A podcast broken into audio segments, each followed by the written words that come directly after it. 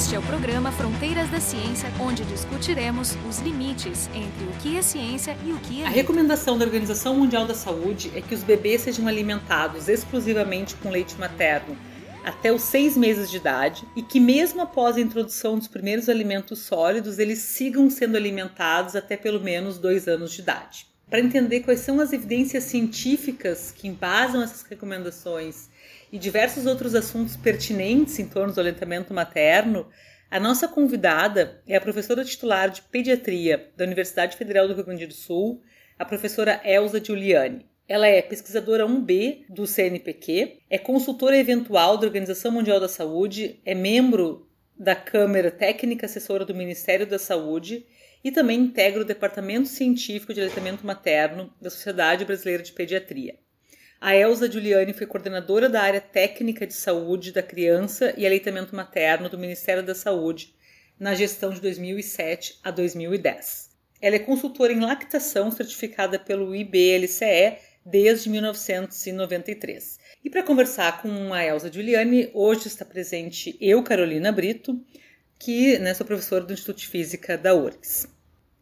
A conversa com a professora Elza Giuliani vai ser dividida em dois episódios e eles foram muito baseados essencialmente em três artigos científicos que serão disponibilizados na nossa página, né, a página de Fronteiras da Ciência, que é o www.ufrgs.br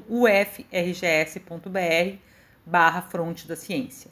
Os artigos que a gente menciona bastante ao longo dos episódios, um deles intitulado O Aleitamento Materno na Prática Clínica, da professora Elza Giuliani, ele foi publicado nos anos 2000, então já está um pouco defasado com relação às evidências do aleitamento, né? Existem novos estudos, mas ele ainda é muito rico no que concerne a, as dicas, né, sobre amamentação principalmente para profissionais de saúde, mas também para mães, né, pais que querem aprender mais sobre o aleitamento materno. Os outros dois artigos disponibilizados na nossa página, mas que também são muito citados nos episódios, têm coautoria do professor César Victor e são artigos mais recentes, de 2016. Saíram num volume especial da revista Lancet, que trata de aleitamento materno no século 21. Então são artigos que trazem meta-análises super atualizadas sobre as evidências científicas dos benefícios do aleitamento materno e que a gente vai mencionar inúmeras vezes ao longo desses dois episódios. Né, dizer para uma mãe, olha, tem que amamentar exclusivamente durante seis meses e, e de preferência durante dois anos é, é bastante forte. Então a gente espera que para ter esse tipo de recomendação existam evidências muito contundentes dos benefícios, né? Então o que, que tu destacaria assim como principais para as crianças, né? Acho que tu tem toda a razão, né, para se fazer essa forte recomendação. Nós precisamos estar muito bem embasados e, e as evidências elas aparecem continuamente, eh, né, dados novos que só reforçam o que 30 ou um pouco mais anos atrás era mas, digamos assim, até um instinto. A gente sempre soube que a amamentação era importante, que era a maneira natural de alimentar uma criança, afinal, a espécie humana se desenvolveu amamentando seus filhos. Mas as evidências, elas são relativamente novas, elas datam de 30 anos para cá e elas são muito robustas. E o benefício mais contundente é a diminuição da mortalidade. Então, as crianças amamentadas morrem menos e em todas as classes sociais. Não é só entre os mais pobres. É óbvio que nas famílias economicamente mais vulneráveis, a proteção do aleitamento materno contra mortalidade e morbidade, que são as doenças, ela é maior, obviamente. Mas ela também é importante nas crianças de bom nível socioeconômico, nas crianças dos países desenvolvidos. Você estava falando antes da entrevista, né, que esse artigo do Lancet, que, que era um trabalho específico sobre uh, aleitamento materno no século XXI, ele traz uns dados que aparentemente o risco de morte se reduz em 12% em crianças amamentadas pelo leite materno versus as crianças que não que não se não se amamentam com leite materno, né? É, isso isso é uma média, né? A redução da mortalidade assim vai depender muito da idade da criança. Então, quanto mais novinha é a criança, digamos assim, nos primeiros seis meses, a proteção do aleitamento materno por exemplo, contra, contra diarreia, ela é muito forte. Aí, com, com o crescimento da criança, ela vai uh, reduzindo. Né? Então, depende muito da idade da criança, depende muito também de qual doença tu estás uh, falando, mas sim, uh, hoje nós sabemos que o aleitamento materno Uh, ele previne muitas mortes no nível mundial. Uh, mais de 500 mil mortes de crianças menores de 5 anos poderiam ser evitáveis, isso considerando países de baixa e média renda. Quando eu penso assim, 500 mil mortes crianças menores, o que, que é uma morte de uma criança. Então, se tu visualiza às vezes o, o caixãozinho, eh, todo o luto, o sofrimento causa, então nós não estamos falando de um, nós estamos falando de 500 mil famílias de e isso também eu vi que é o, o principal, ou assim, a principal causa que pode ser evitada é diarreia em geral. Eu imagino que seja muito relacionado essas questões de, da, da, água, né, contaminada, que eu acho que daí também, a amamentação pode evitar. Também. Mas as doenças também respiratórias são muito evitáveis com, com a amamentação, né? Sim. Em primeiro lugar, assim, ó, o aleitamento materno mexe com a imunidade do indivíduo, desde que nasce. Né? Então, as crianças amamentadas, elas têm uma imunidade mais eficiente. nós temos, assim, dois tipos de doenças que o aleitamento materno, uh, digamos assim, previne. Uma são as doenças agudas, que a criança está sendo protegida enquanto está sendo amamentada, porque além dela ter um sistema imunológico mais fortalecido, a mãe passa através do leite seus anticorpos. E são anticorpos feitos uma vida inteira. Então, por exemplo, a mãe teve uma diarreia, no passado, ela tem é, é, esses anticorpos. É uma herança imunológica que a mãe passa para a criança, principalmente os primeiros meses de vida, que, que a criança ainda tem um sistema imunológico pouco desenvolvido. Principalmente doenças infecciosas, que aí nós temos as principais, é, as diarreias e as doenças do aparelho respiratório, que as mais graves no caso seriam as pneumonias. As pneumonias uh, matam muita criança. E isso, né? é, isso é bastante evitável, então, com uma alimentação. Sem dúvida nenhuma. Tem um estudo mostrando que a, as crianças pequenininhas elas têm uma, um, morrem 21 vezes menos de, de, de doença respiratória, pneumonias, do que as crianças amamentadas. Sim, então, então é, é, um fator muito importante. Muito, muito, muito. É, amamentar ou não amamentar está muito ligada a doenças do sistema imunológico, e aí é para o resto da vida.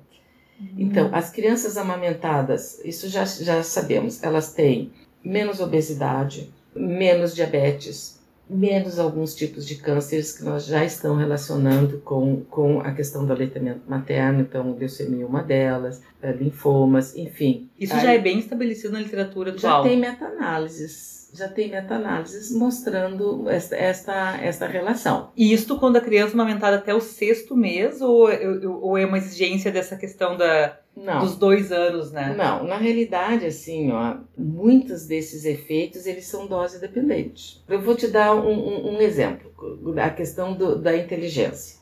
Isso aí nós temos muitos estudos, meta-análises, mostrando que existe uma relação entre amamentação e QI.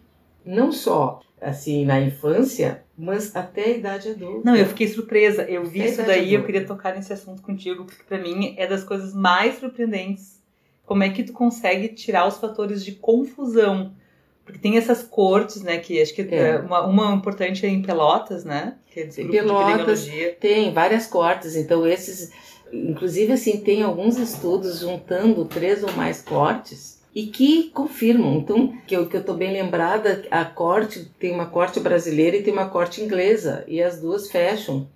E são estudos relação... longitudinais, né? Eles são, acompanham são, as crianças são, desde, o desde estu... bebê. Porque assim, isso já vou deixar bem claro, assim, que com relação ao aleitamento materno, sobretudo nesses causas e efeitos, tu não consegue fazer ensaios clínicos randomizados. Ah, então isso que eu ia te perguntar também, são estudos observacionais? Não, são, porque eles são antiéticos nós já sabemos, já temos assim um, um, um, volume grande de evidências mostrando que, que a amamentação protege a criança por vários aspectos. Então, como é que tu vai me sair? Como tu vai dizer essa criança vai ser amamentada ou não vai ser amamentada? Uhum. Isso não passa por nenhum comitê de ética e nenhum pesquisador sério proporia um estudo desse. Entendi. Então, então necessariamente nós... são estudos observacionais. São estudos observacionais. Só, só retomando a, a questão do, da do, do dose de, dependente. Então, o que os estudos mostram é o seguinte, que quanto mais a criança amamentada, mais... Mas aí fica num platô depois dos 9 e 12 meses.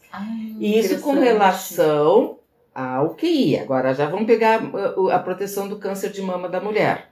Então, a gente consegue quantificar para cada mês de amamentação a proteção dela. Então, se é uma mulher que tem três filhos, amamentou dois anos cada filho, ela, tem, ela vai computar seis anos de amamentação. E aí o risco é cada vez menor. Recai o risco de câncer de mama em torno de 6% a cada ano. A cada ano, exatamente. E, mas tem artigo que aí mostra cada mês.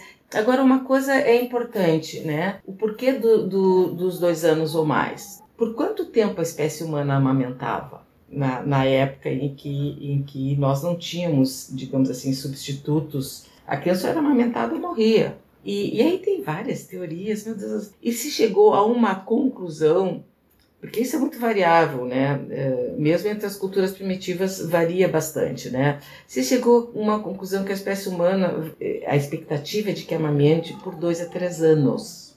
Ah, enquanto ela está recebendo leite materno, ela está recebendo proteção da mãe. Ela está recebendo principalmente anticorpos. Isso, do ponto de vista nutricional, também é interessante, porque tem vários componentes no leite materno que favorece o desenvolvimento cerebral.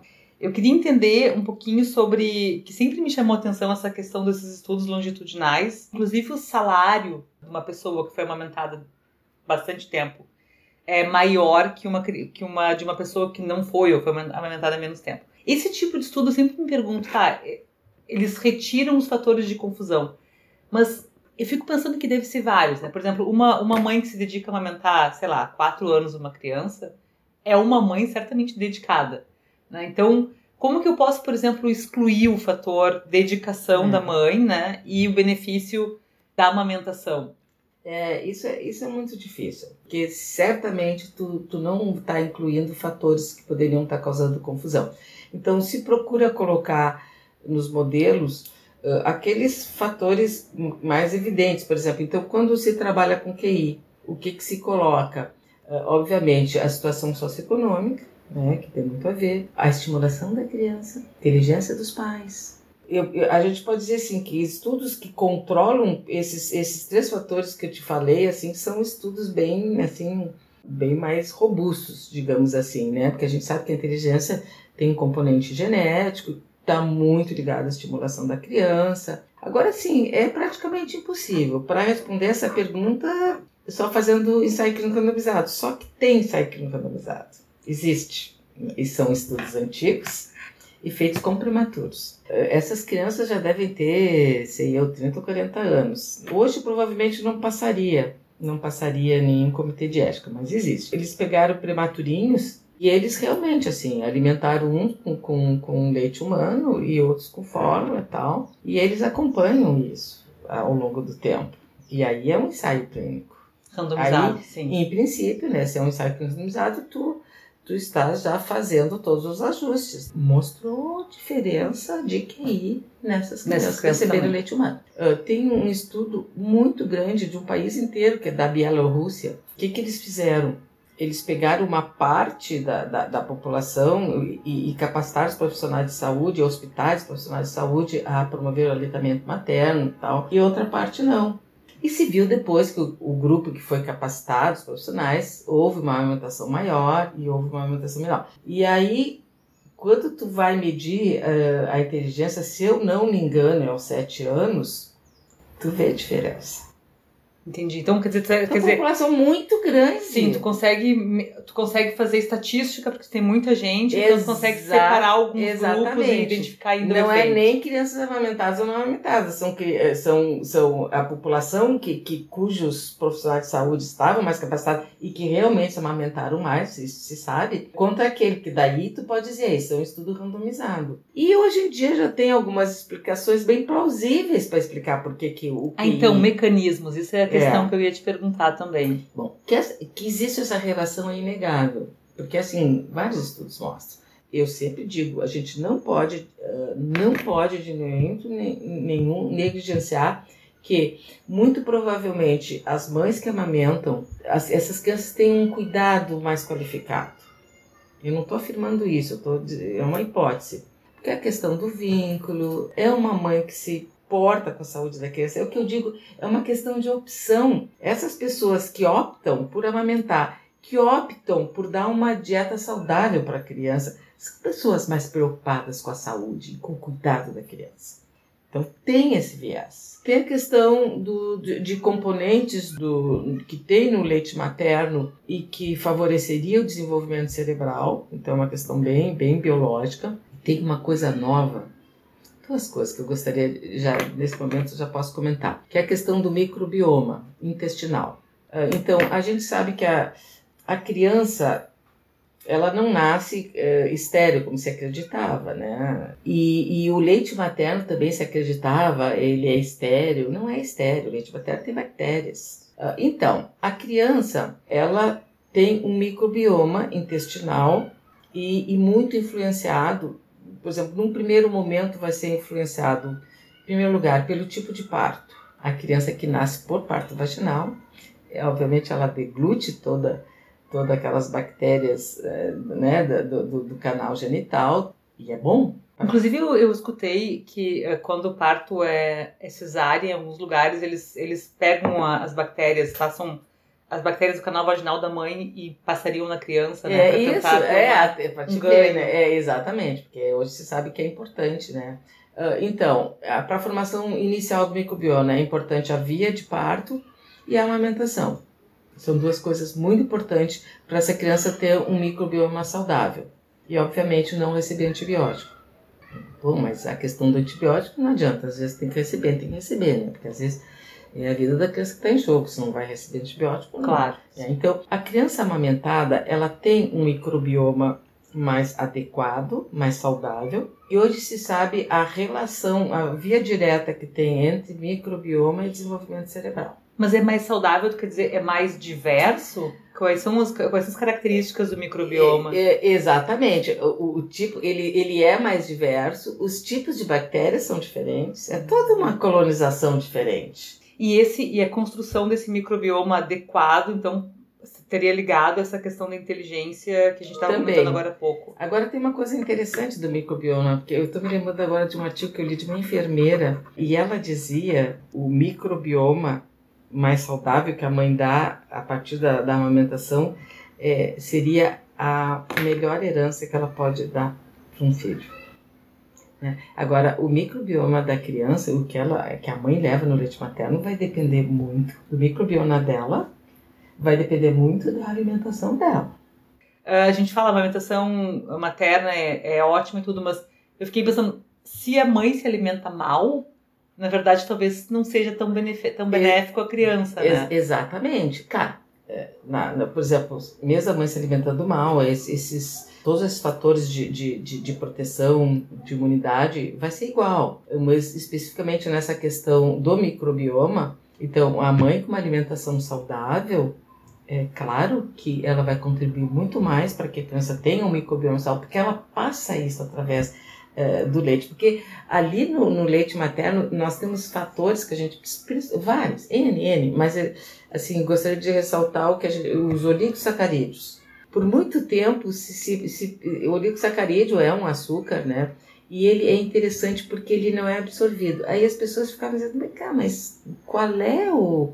O que, que a criança vai se beneficiar com um, esse oligo, os oligosacarídeos se eles sequer são absorvidos? Eles passam, claro eh, só que agora se sabe, a gente não alimenta o ser humano, mas alimenta a, a flora intestinal. É alimento essencial para uma flora saudável. Ah, que interessante. Então é de maneira indireta que isso aí é, atua. Ele é a comidinha, não nossa, mas a comidinha dos bichinhos que nós temos lá no, no, no intestino. Eu estou falando da microbiota intestinal. Nós temos microbiota eh, no aparelho respiratório, temos microbiota na pele e, e, e, essa simbiose. Sem essa microbiose a gente não sobrevive.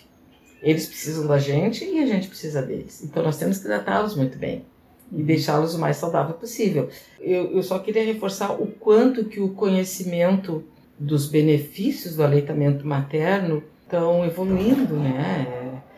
Então, assim, hoje a gente sabe que existe, que a mulher produz na mama dela o que nós chamamos de exossomas, que são vesículas, umas vesículas encapsuladas e que tem pedacinhos, eh, eh, material genético ali dentro, microRNAs ali dentro. Ela fabrica. Essa criança, ela ingere esses microelementos, né, eh, esses exossomas, e é interessante que ela, a criança, né, absorvendo isso, e esses microRNAs de alguma maneira são liberados né, nas células das crianças, e esses microRNAs, eles têm o poder de modificar a hum, expressão dos genes. Eles não têm a capacidade de modificar a carga genética. Todo indivíduo nasce com uma carga genética. Mas é uma espécie de epigenética, então. Claro. Então, assim, ó. Então, por exemplo, é, é, a gente sabe que tem, né? Como, como eu fico imaginando, né? Do, do tu vai lá no gene com, com uma chavezinha, né?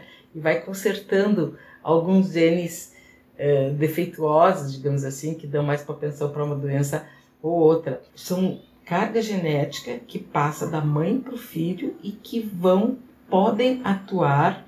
Então hoje na regulação. Na regulação. Então hoje já se conhece né, microRNAs que vão lá, que, que veem nos fatores relacionados com a obesidade, com o fator relacionado à, à diabetes. E o que, que acontece quando a criança toma um leite materno que não é da sua mãe? Porque Pois tem, é. por exemplo, os, os bancos de, de leite, né? Exatamente, não sabemos. E o mais grave do que isso, né? Isso, isso, tem... isso é ruim, então? É negativo essa, ter esses bancos de leite?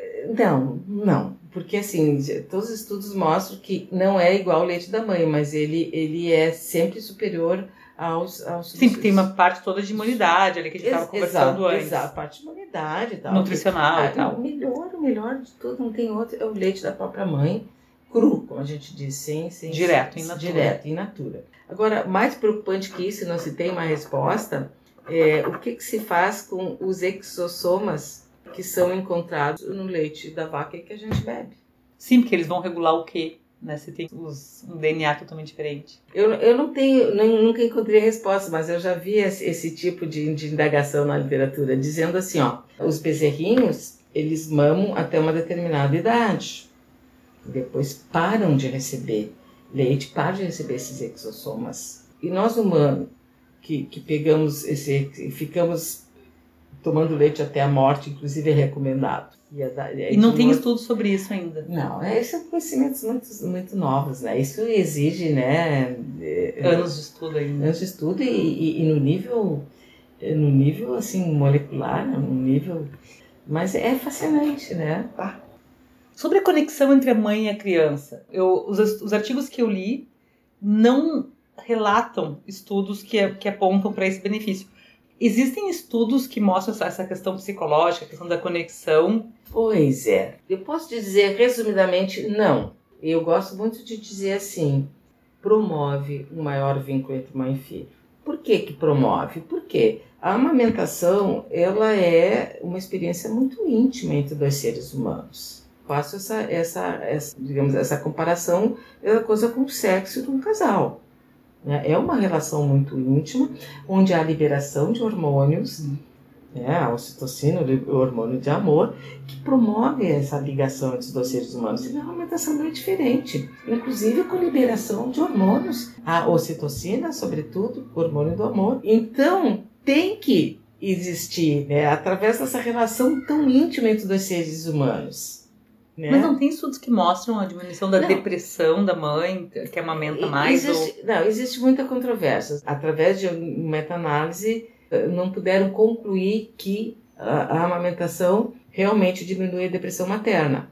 Hum. Existem estudos isolados? Sim. Entendi, mas Vários. quando faz uma meta-análise não faz aparece. Meta-análise não aparece, porque assim, se tem muita dúvida, o que que aparece primeiro? Se é a depressão que não deixou essa mulher amamentar, ou a não, a não amamentação que fez essa mulher ter uma maior depressão. Sim, então a gente pode ter uma correlação sem é. ter uma relação de causa. É.